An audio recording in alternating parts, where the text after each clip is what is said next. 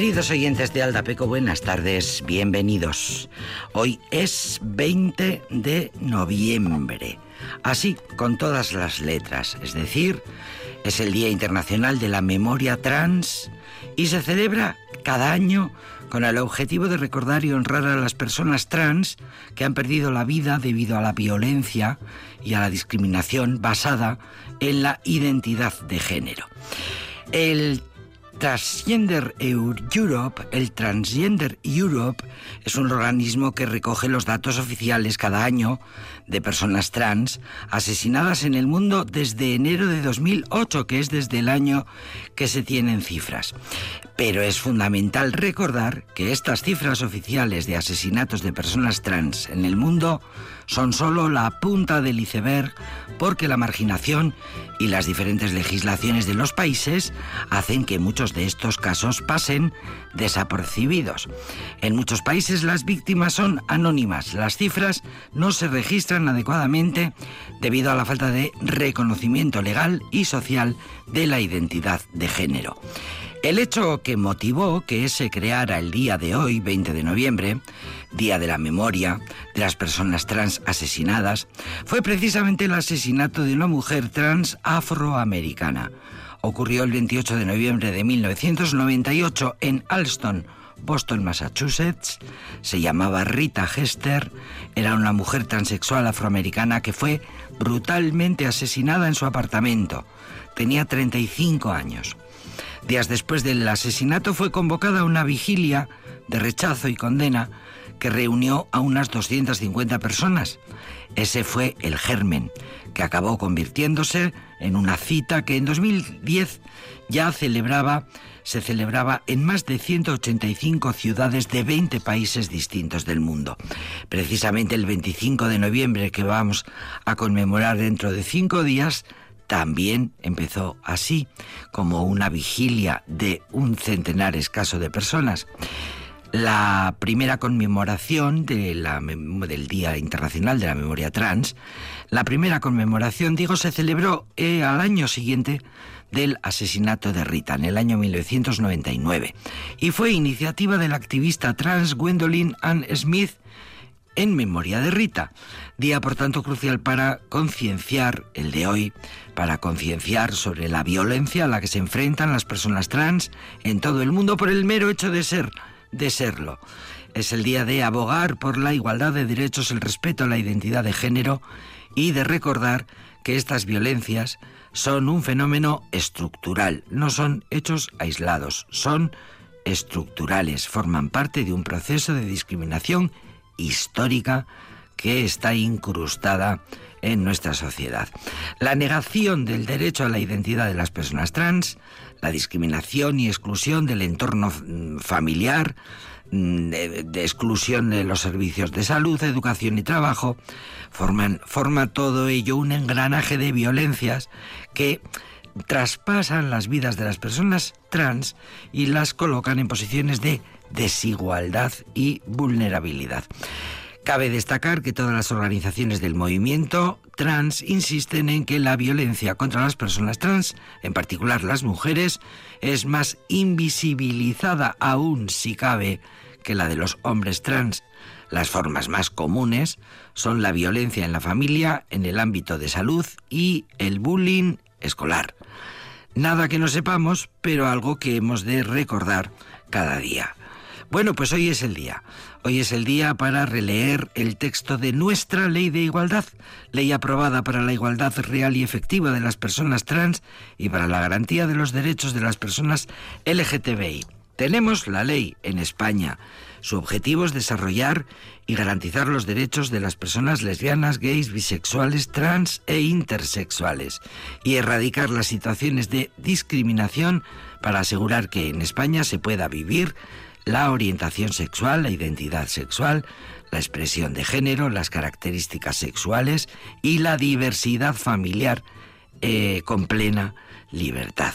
Esta ley, que fue aprobada el pasado 28 de febrero, seguro que la recordáis, esta ley define las políticas públicas que van a garantizar esos derechos de las personas LGTBI Y, ahí os dejo la ley, ahí os dejo el texto. A veces es bueno recordar las eh, leyes que nosotros mismos, de las que nos hemos dotado para ir garantizando los derechos de las personas más vulnerables. Bueno, no os voy a leer nada más, no, os preocupéis, porque eh, esta canción lo prueba, eso de que muchas veces una canción vale más que un millón de palabras.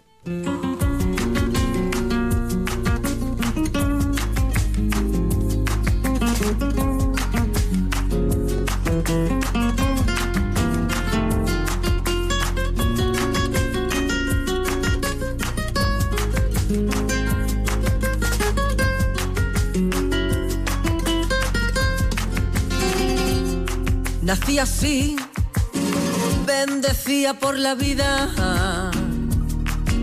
y todos hablan de mí. Yo no soy hombre ni mujer, elegí vivir así. Yo elegí vivir así y a mí ya nada me importa lo que vaya a decir, porque digas lo que digas me incumbe a mí. Travesti, travesti, travesti, travesti, travesti, travesti, travesti, travesti, travesti.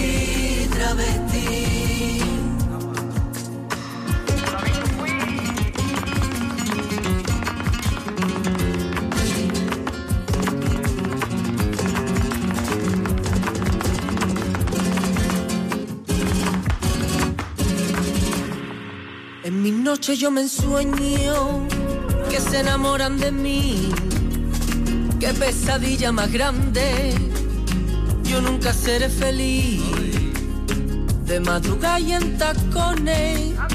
Ay, para todos despertar. Voy gritando por la calle.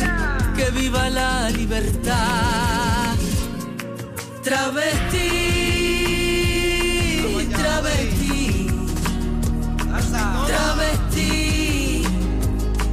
travesti, travesti, travesti, travesti, travesti, travesti, travesti. Y lloro sola en mi cama, acordándome de mí, de pensar lo que yo soy. Yo nunca más seré feliz mi vida es el cabaret y aquí solo pienso en mí. Yo no soy hombre ni mujer. Ay, ay, yo no tengo que fingir. Travesti, travesti, travesti, travesti, travesti, travesti, travesti. Travesti, travesti, travesti.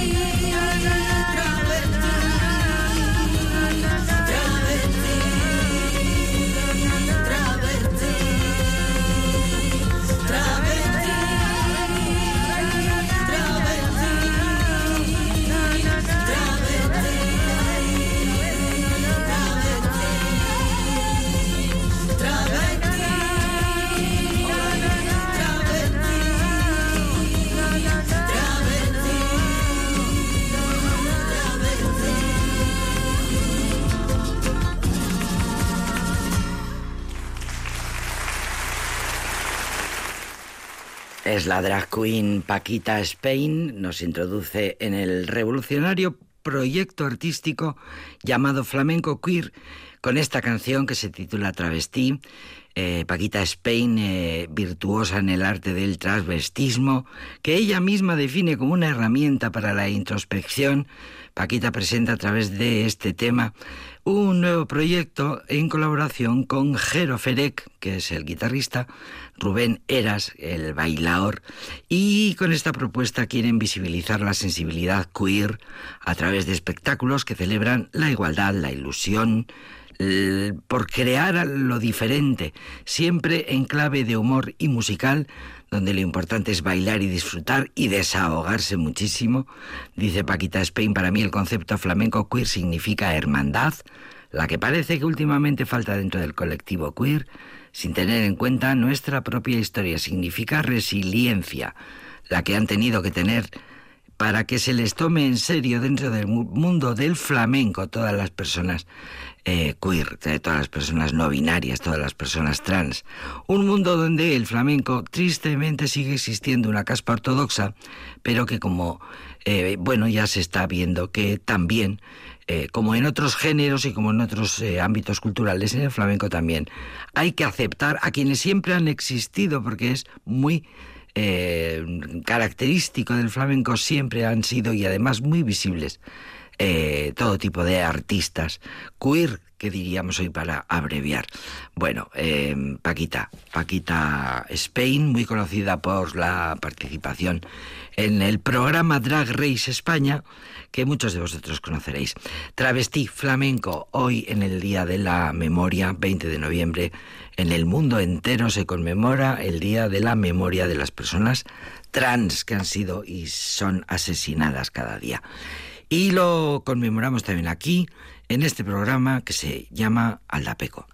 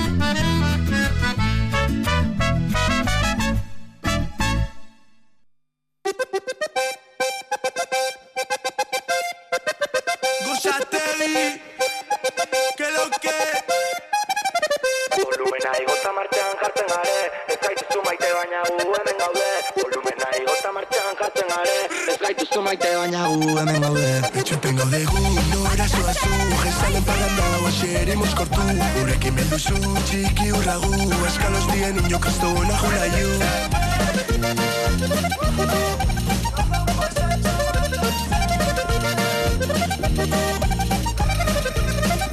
No woman no cry, baina flow in mi animas Gaztia dinas, baina buruz hau ja. que hacen, la berrejo se hace. En las caro, no sube pues amaraste. De su versión no hay nada ser más cabrón. Esto zulertzen, así que hor compon Txikitatik batera petardo ekin kalera Jaixak hasi eta gu ezin heldu etxera Zezena karra paula, así que dale don dale Así que dale don dale, dale don dale. Lleguna bitarri tragos en el jaizal Así que dale don dale, dale, li don dale.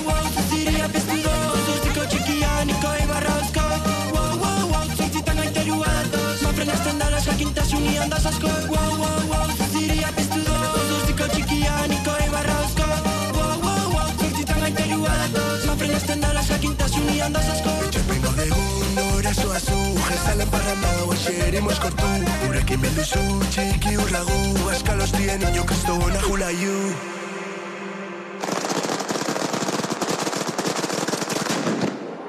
motxo zerbeza buruan puti vuelta. Etxetik irten eta etzinator de vuelta. Zerruan atazko gainetik kiri vuelta. Elitari barrezka lokartza zaueteta Entzute su versión nace el más cabrón. Esto su lertzen así que hor kompon Txikitatik batera petardoekin kalera Jaixak hasi eta gu ezin heldu etxera Zezena garrapona así que dale don dale Así que dale don dale, dale don dale. Egun hau itzarri tragos en el jaizal Así que dale don dale, dale eli don dale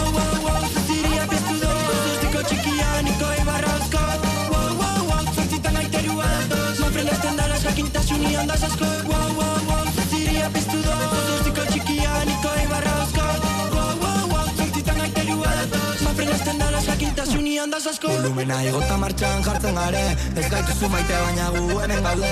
Volumena egota martxan jartzen gare Ez gaitu zu maite baina gu uh, hemen gaude. Etxepengo degu nure zua zu Jaizalo parranda oaxeri moskatu Gurekin bilduzu txiki urragu Azkal hostien inokriztona jolaiu Etxepengo degu Nure zua zu Etxepengo degu nure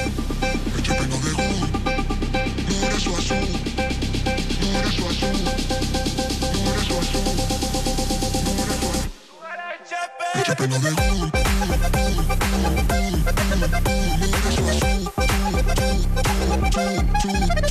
it on the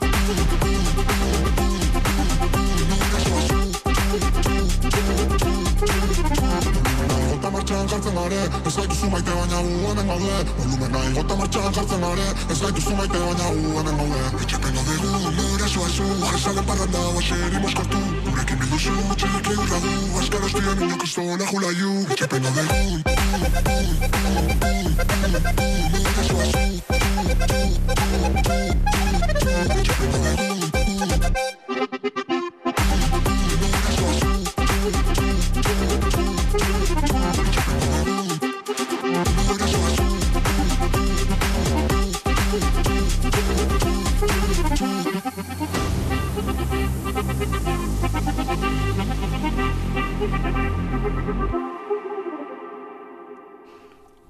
El tema ya es conocido, sonaba desde hace muchísimos años. Albaca, Alboca Yacayoca, uno de los éxitos de, de Osategui.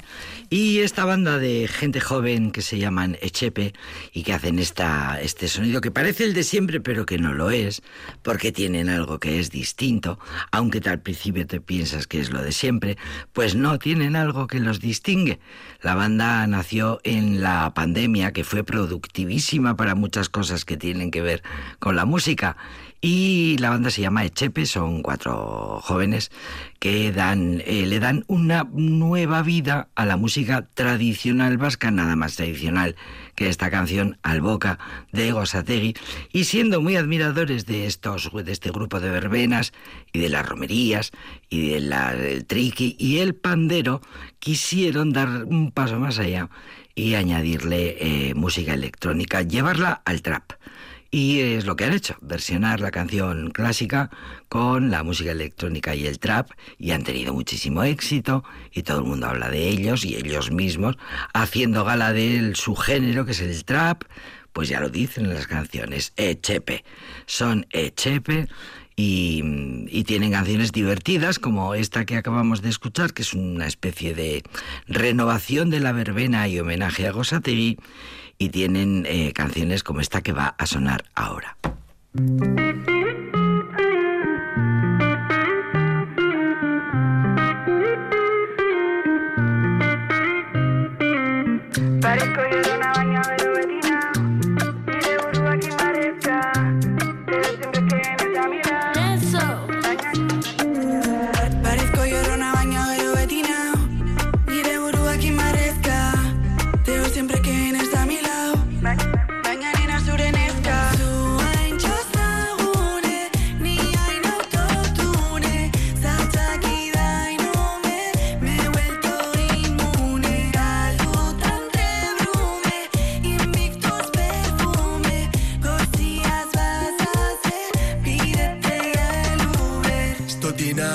Hau, stotin bestia Zan egize gurasun antzutia Oinemen hau, bizer non otegaz Esa musika usen ditzazu zabelian Biot aukera bat, huartu bide bat Zenbat egun pasaitu nik horretan. Ostegunak, kendu zure penak Argia ema zure bizitzai. Arrankau edo frenau Dana emuna bestela nienau Pasatu zela niri ez abixau Hemen ez Sin aliento al mirarte. Rumbo fijo a buscarte. Mar abierto al mirante Alto vuelo pa fugarme. Sin aliento al mirarte. Rumbo fijo a buscarte. Mar abierto al mirante. Uste dozuna niena zela Zure pelikulak diela. Ostera deitzen zabitzela Par Parezko jorrona baina gero beti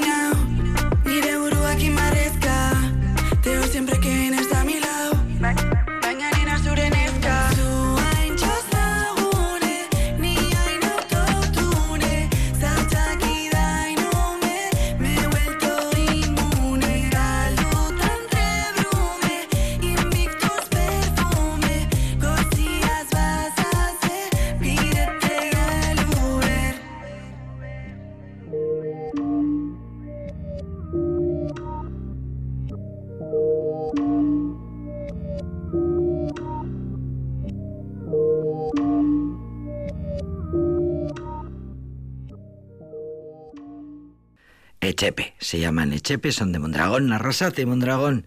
Eh, quisieron meterle mano un poco a la verbena de siempre, al sonido de siempre, de la romería, al sonido de la triqui, del pandero. Bueno, pues ahora le meten la electrónica y le meten el autotune y este es el resultado.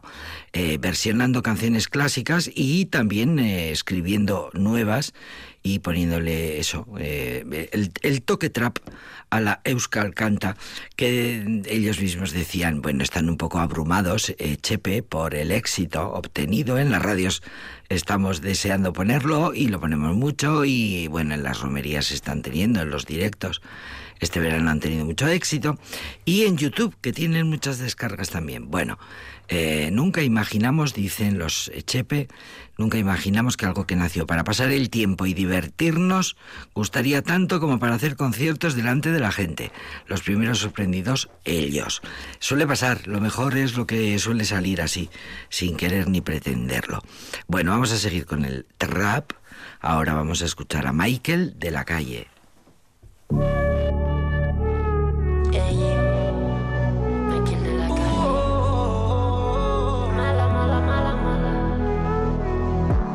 Mamita, si quieres ser romántico, ven rápido, ven rápido. Que llevo mil noches como un lunático. ¿Será que de tu piel yo soy fanático? fanático, fanático soy yo, fanático soy yo, fanático,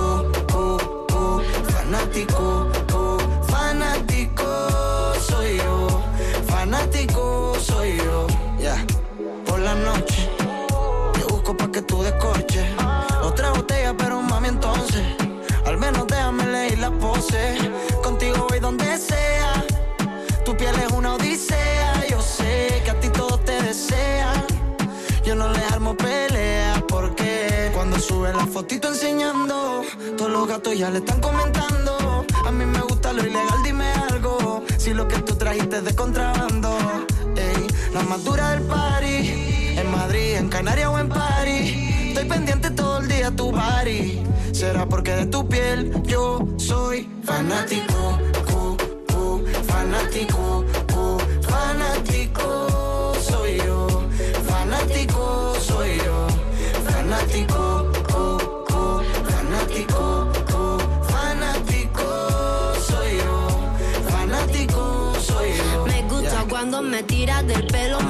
para el suelo, high, se lo come todo, no deja pa' luego, yo lo vivo así, no tengo pero, nací volar,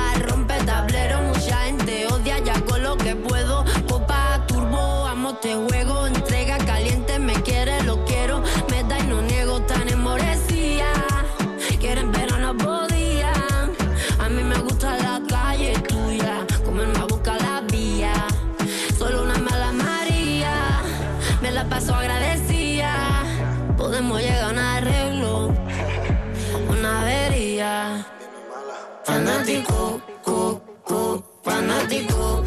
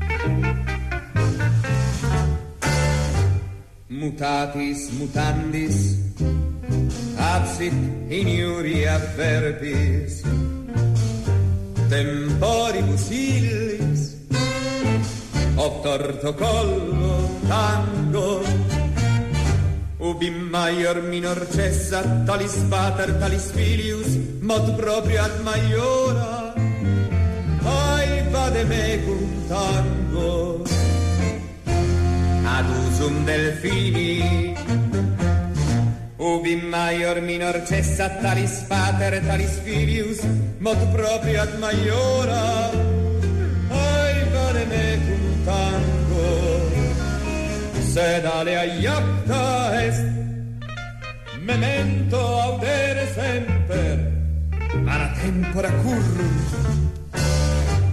per aspera ad astra, parva sed apta mihi,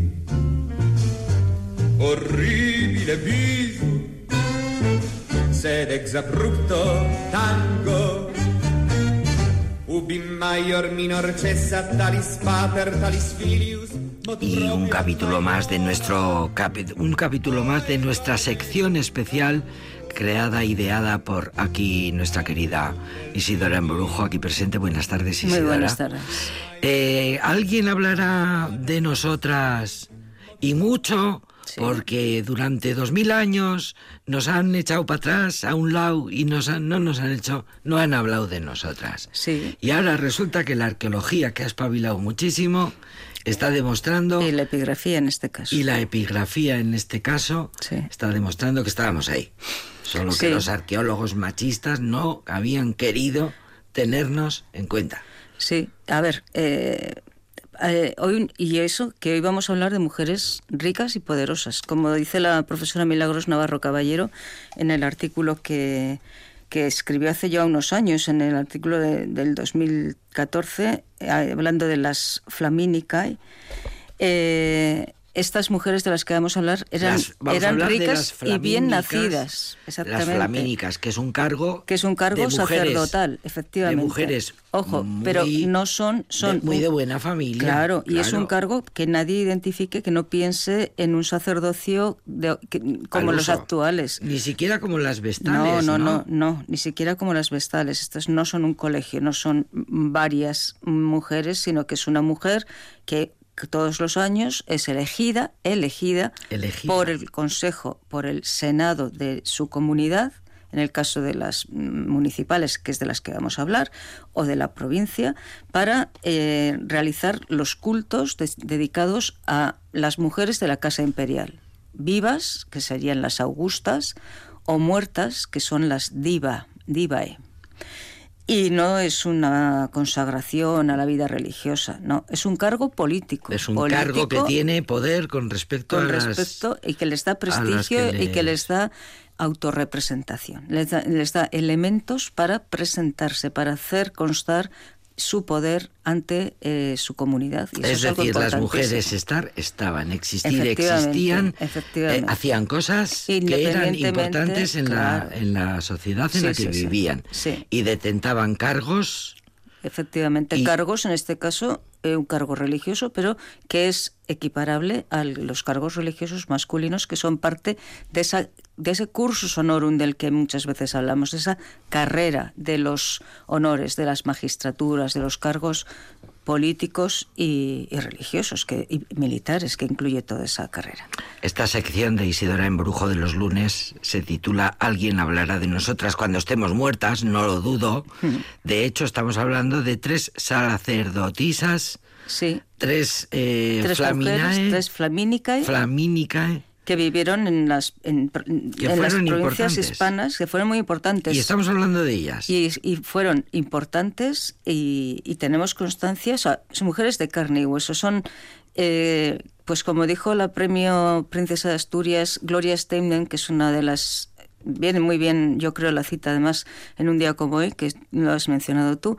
eh, en su, eh, una de las frases que ella ha dicho es que las mujeres han sido hemos ido, vamos a incluirnos, la mitad del pasado, pero no la mitad de la historia. Claro. Pues nosotros estamos ahora, nosotras estamos en esta La historia sección- ha obviado Claro. al 51% de la humanidad. Sí, y ahora nos toca, hace ya tiempo, afortunadamente, pues hacer una historia en la que las mujeres tengan su protagonismo. Claro. Y hoy les vamos a dar visibilidad, porque ya se la dieron, ¿eh? Aunque nos parezca mentira, lo Lo- que estamos haciendo es recogiendo algo que ellas ya Contando consiguieron. Algo que se ha contando- Sí, sí, pero sí. que existió. y Los romanos les dieron poder a las mujeres. Estamos hablando de tres mujeres, tres mujeres hispanas. No sabemos eh, su edad, en- porque las inscripciones que se han conservado no, está- no son inscripciones funerarias, eh, son más bien de carácter honorífico. Se les dedican a ellas, se, alguna está fragmentada y bueno, son más bien no son honoríficas,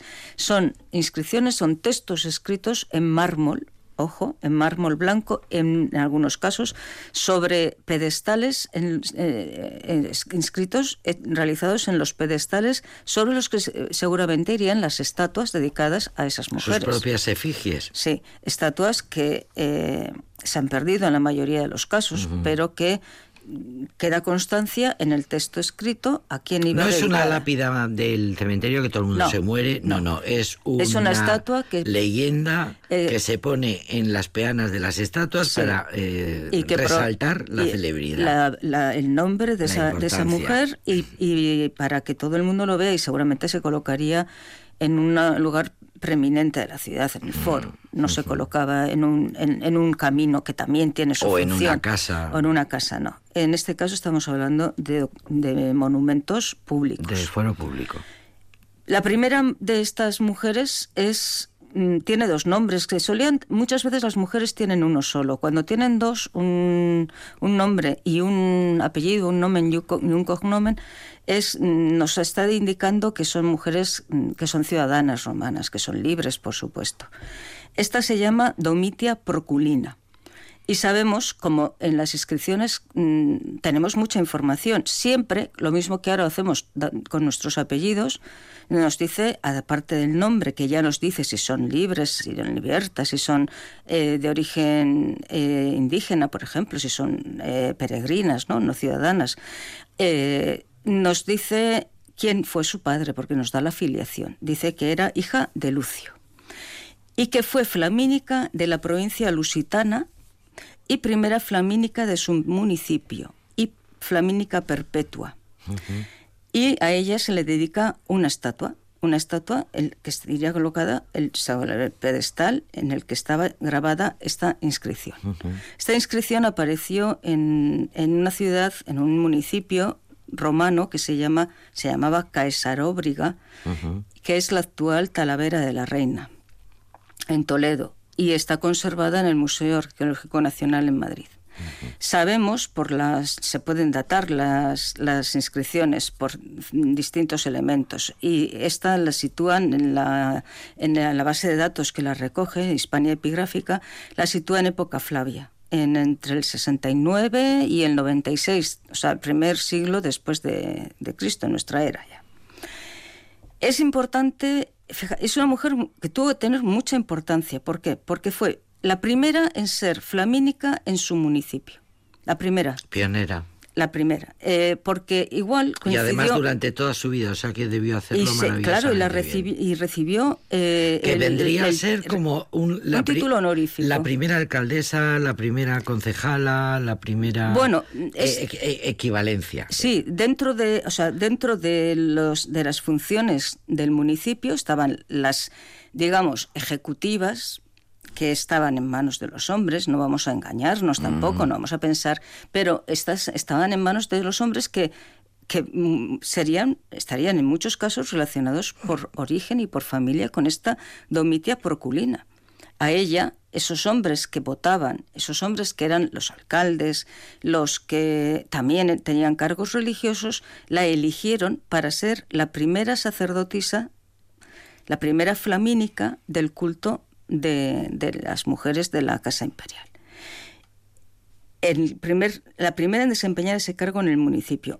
Y probablemente también, eh, por eso es muy probable que la nombraran, la eligieran perpetua, que es un, un título casi honorífico, porque como todos los cargos políticos, que esto es muy interesante, es ele- elegida y tiene un año eh, su función. Una, decir, una- una vez una- nos contaste que el- los romanos se pasaban la vida haciendo campañas Claro, electorales. claro, porque todos los años La vida era una pura campaña electoral. Sí, todos los años tenían esos cargos eran anuales y el año se Había elegían nuevos. Se podía repetir en el cargo, evidentemente, pero y se iba pasando de un cargo a otro, pero solamente duraban un año. Y esta Domitia Proculina fue elegida para ser la flamínica de su, de su municipio y después, y esto es muy importante, desempeñó el cargo de flamínica provincial, es decir, digamos que desempeñó el mismo cargo pero a nivel de toda la provincia. Y eso supone que esta mujer tuvo que desplazarse para realizar los ritos que procedían y que eh, eh, eran propios de este cargo a la capital de la, de la provincia, a Emérita, Augusta. Augusta. Efectivamente, o sea, O sea no solamente estaba en su municipio, sino que tenía que desplazarse. Sí, sí. Eh, eh, pensamos que esto es muy moderno. Ahora que hemos visto, eh, la semana pasada estuvimos viendo un congreso lleno de mujeres que habían llegado a Madrid de distintos eh, lugares, pues Domitia Proculina ya lo hizo en su momento con un cargo religioso. No es un cargo mm, político. Puramente porque, político, repito, pero estaba bueno, en manos, pero pero, la religión pero también es que la religión es política. influencia y su poder. Exactamente. Y además es que en, en Roma la religión y la religión, el culto imperial es un culto político, es un cargo político. Consultaban todo el rato los emperadores, estaban casi subyugados por el peso de la religión. Estaban y la religión les ayudaba. Consultando todo el claro, rato Y, y- les ayudaba también, ojo, es un elemento de propaganda política.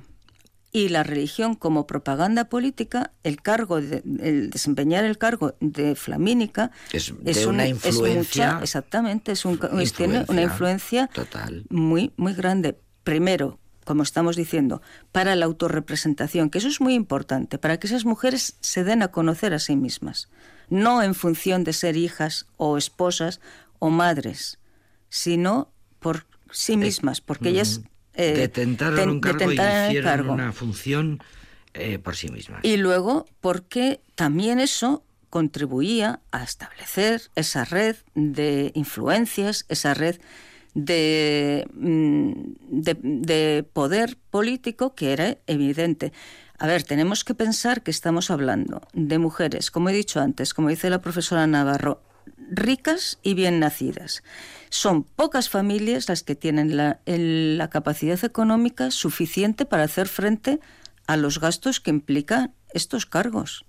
Porque, lo decíamos el otro día, tienen que pagar, tienen que, que garantizar que van a poder hacer cargo de eh, distribuir comida o de organizar juegos o de eh, en este caso sabemos que algunas de ellas donaron por ejemplo Para organizar cualquier cosa hace falta pasta.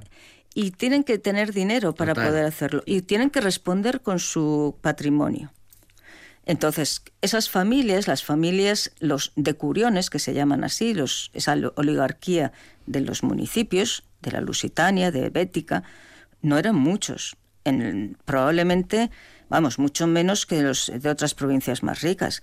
O sea que tampoco eran tantas las familias que ocupaban esos cargos, pero tenían mucha importancia. La segunda mujer que conocemos, también flamínica, pero en este caso aparece, y esto es a diferencia de la anterior en la que solamente se la mencionaba ella y sus cargos, esta aparece relacionada con un cónsul que era su hijo, es Cornelia Severina. Cornelia Severina, que es hija de Publio, Flamínica de Augusto, esto es muy importante porque en este caso es, la- es del, del emperador, no es solo no es de la mujer, exactamente. Madre del cónsul Valerio Vegeto, a quien se dedica una estatua y en esa es- esa estatua aparece en la inscripción escrita que lo hacen los decuriones, por decreto de los decuriones, es decir, el senado de su ciudad le dedica una es- estatua. La inscripción dice, a Cornelia Severina, hija de Publio, flamínica de Augusto, madre del cónsul Valerio Vegeto, los florentinos y liberitanos erigieron este monumento por decreto de los decuriones. Claro, es muy importante. Es un homenaje. Es un homenaje, es un honor que se concede a una mujer que ha detentado un cargo religioso. Esta se, se fecha porque aparece su hijo que fue cónsul y los, ojo, los cónsules sabemos que daban nombre al año, lo decimos son epónimos. Ahora decimos eh, si este Valerio Vegeto fuera hoy cónsul no sería el 2023, sería en el año del consulario, consulado de Valerio, De Valerio Vegeto, Vegeto. y de su colega. Entonces la, la- la fechan en el 91. ¿eh? Y es muy importante, aparece, eh, apareció en Granada, que es mm, la ciudad con la, se- con la que se, col- lo- se relaciona Iliberri Florentia o la Florentia Iliberritana y se conserva en el Museo Arqueológico y Etnológico de Granada. Aquí tenemos un elemento distinto, ya extiende su poder, su influencia, esa influencia, esa, esa red de favores que pudiera establecer, Llega no solo para ella, también para, el, para su hijo que fue cónsul. Estamos hablando de una mujer, de una provincial de, de la Bética, cuyo hijo llega a Roma y llega a ser cónsul. Y la tercera mujer es Quinta Flaquina, que es una flamínica que vivió en, a mediados del siglo II, se, se calcula, en un municipio también eh, de la Bética, en, Munigua, que se identifica con Villanueva del Río y Minas, en Sevilla. Granada, Sevilla, Eh, Extremadura. eh, bueno, sí, o sea, la. Lusitania, la Bética, efectivamente, tenemos muchas en la Tarraconense. Ha coincidido que he traído tres ejemplos de- Vale. del sur, pero, Pero también hay en, también las en hay otras ciudades. en Tarragona y las hay romanas. de origen eh, cántabro. Eh, esta quinta flaquina es, eh, es una mujer muy rica. Es una mujer tan rica que ha hecho atestado, ha hecho testamento y su descendiente, quien recibe esa herencia, que no sabemos, ¿eh? dice que es su amigo y heredero. Quinto Helio Vernáculo le dedica una, una inscripción a Ceres Augusta, a la diosa Ceres, y a Quinta, y en memoria de Quinta Flaquina. Dice la inscripción, a Ceres Augusta, en honor y recuerdo de Quintia Flaquina, hija de Marco, natural de Munigua, flamínica de las divinas Augustas, de la esplendidísima provincia bética, Quinto Helio Vernáculo, natural de Munigua, amigo y heredero, habiendo aceptado el lugar decretado por el Ordo Esplendidísimo, por los tecuriones, del municipio Flavio Muniguense, y luego de distribuir un banquete público entre personas de uno y otro sexo, ofreció este presente. Esto es mu- mucha ceremonia. Esto es ¿eh? mucho. Aquí tenemos una mujer muy rica. Esplendidísimo. Muy espléndida. Ella, porque esto lo hace por Me testamento. gusta el, el superlativo. Sí, sí, esplendidísima. Exactamente. El ordo, esplendidísimo. O sea, Y la, es- y, la, y la provincia, esplendidísima sí. también. Ay, aquí hay una, una mención, claro, a la riqueza de. Aquí hay entusiasmo, ¿eh? En Sí. esta, en esta y hay, leyenda, una, ¿eh? y hay un elemento del que hablaremos en otra ocasión, porque es muy más largo, no nos deja, ahora no tenemos tiempo, que es lo que es una palabra que nos suena un poco raro, pero que es el evergetismo, que es, la es una política que consiste eh, en donar, en dar dinero a la comunidad. ¿Cómo? A veces repartir dinero directamente. Eh, erigir eh, termas, o sea, construir termas, dar eh, dinero para que esas termas funcionen, eh, hacer un templo, hacer un acueducto. Ahora está muy de moda porque como ahora se está empezando a morir gente Sí, que muere sola y sin familia y sin descendencia. Sí, sí. Y además ahora es muchísima la gente que está en esas circunstancias. Eh, se están do- recibiendo donaciones. Sí, sí, sí. Y luego yo me acordaba preparando, pues eh, está hay, a la, hay a la muchos orden del día. y hay, y hay- cazar a las mujeres, estas mujeres que van a morir solas y que no van a tener descendencia, Sí, convencerlas. pero estas antes de que mujeres, se mueran la diferencia es, donen. claro, estas estaban muy convencidas, donan en vida, son mujeres muy ricas, ¿eh? donan mucho dinero, eh, que luego hacen también estatuas. cómo se han hecho con tanto dinero. Claro, bueno, estamos hablando de que es la oligarquía, la oligarquía, sí, eh, la oligarquía del municipio, o sea, son los que controlan, pues prácticamente toda la vida política y económica del municipio. O sea, que ha hecho muchas operaciones, ha trabajado mucho esa mujer. En para- algunos casos para eran- mantener eh, hay- ese dinero. Claro, claro. Hay mujeres que, que tenemos constancia de que son propietarias de olivos, por ejemplo, que tienen industria. Eso ya hablamos cuando hicimos un programa sobre, sobre el trabajo. Y son muy. eh, hacen ofrendas a su comunidad. Serían benefactoras, Sí, en sí, cierto modo, de sí, esa comunidad. Que a su vez han conseguido no solo mantener el dinero de la dote inicial, sino que luego Claro, ellas claro, claro. han hecho dinero. Y que además, en muchos trabajo. casos, ese dinero. Había, había también casos de, de flamínicas que están solteras, ¿eh? O sea, no pensemos no son hijas ni de son- ni- no, no, no, son. son bueno, son hijas. hijas de, o sea, de nacidas en una familia. pero- no, sí, hijas de una familia pero aristocrática, pero no llegan por su marido. Sí, sí. Eh, mm, este, han llegado a ser elegidas, eh, evidentemente, por la familia en la que nacieron. Sí. Pero no necesitan un marido, ni tienen por qué, y pueden hacer ellas, gestionar ellas su, su dinero y hacer ese tipo de donaciones. Aquí está la prueba. Eh, construir edificios, obras de infraestructura, todo ese vergetismo. Y esta mujer hizo una donación importante al municipio para que se la recordara. Le hacen una estatua, le dedican una estatua y para que, para que eso llegue a todos los habitantes del municipio, pagan su heredero un banquete público. Organiza un banquete para todas las personas Entre de- personas del de uno y otro Y otro sexo. sexo. Es muy importante, claro, porque eh, eh, aparece mencionado. No- los no romanos solo los tienen. hombres. lo- en los romanos, en latín hay, se ve muy claro los hombres y las mujeres. Y, dice de ambos sexos la, la, la inscripción. Pues estas tres mujeres eh, no solo se encargaron de, de llevar a cabo su cargo, de cumplir con las funciones de, de su cargo, con esos ritos dedicados a las, a las mujeres de la Casa Imperial, sino que además hacen ostentación en muchos casos, y lo vemos en esta última inscripción, de el poder que consiguieron con, esas, con ese cargo, de la riqueza que tenían y de la cantidad de dinero que emplearon en su que gastaron en su municipio. O sea, ahora es, está como mal visto hablar de dinero y está mal visto, eh, se oye pues que hay una donación, por ejemplo, Vitoria recibió un equipo de radioterapia de los De un una de las personas las- que más dinero que más tiene dinero del tiene. mundo. Pero no está mm, no es bonito que diga esa persona diga cuántos miles de millones ha podido gastarse en esas donaciones.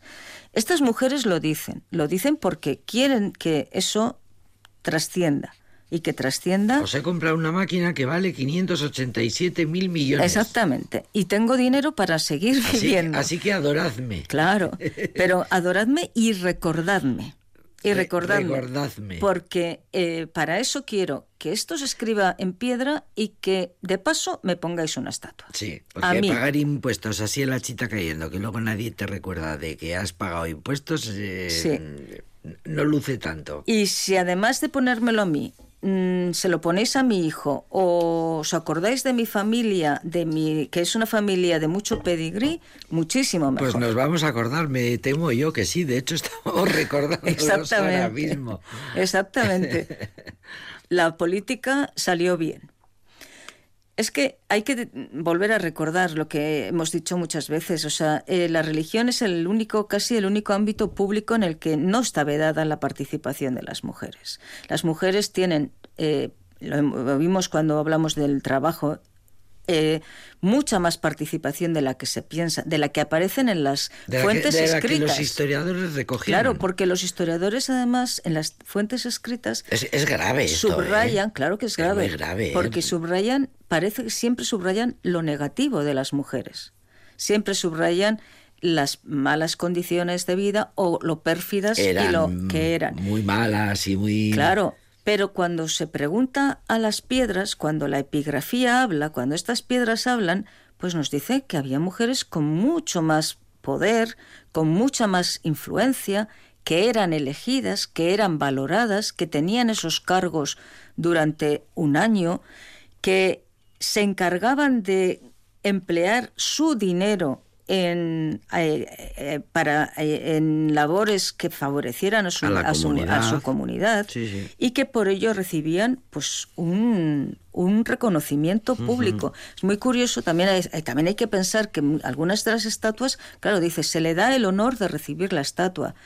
Muchas veces, y lo decía la profesora eh, Navarro, en los municipios no había unas partidas presupuestarias como tenemos ahora para determinadas actividades. De esas son de las que se van a encargar mujeres de estas familias aristocráticas, estas Van a, van a flamínicas. cubrir eh, trabajos, necesidades de la comunidad que no se Claro. cubren de- Y van a conseguir de esa manera políticas. Aparecer y, re- y ser reconocidas. que es muy grave porque mm, eh, a mediados de los años 60 la, la arqueología empieza a destapar toda la epigrafía Claro. y ahí están las pruebas, con lo cual ahora es grave que mm, el, el hecho concreto y probado, absolutamente científico y probado, de que los historiadores han obviado, han Efectivamente, ignorado eh, so- esa por- parte porque de se la hacía una historia en la que no cabían las mujeres. ¿Por qué me traes a Rosalén? Pues porque yo creo que es una man- bueno, primero porque le gusta mucho a una persona muy querida. Que nos, que nos escucha. Y que nos escucha exactamente. quizás. Y porque es- estas mujeres podrían haber sido esa, una de esas alas que hadas que canta Rosalén, que pasan por nuestro lado y no nos damos cuenta. Pues, Aunque nos influyen mucho porque nos dan mucha, mucho contenido Mucho. de pensar Sí, y mucha alegría de- Efectivamente. De, cantar. Qué bonita historia. Hablaba, estamos hablando de ellas y están muertísimas. muy muertas, muy muertas. O- otro día, otro capítulo de esta sección, eh, hablarán de nosotras, eso seguro, cuando estemos muertas, querida Isidora. Gracias. El cabello despeinado. Ellas son muy bellas, enfocadas de ambos lados. A veces hasta manquillan, pero de manera suave, pues deben disimular sus rostros angelicales. Lapiceros negros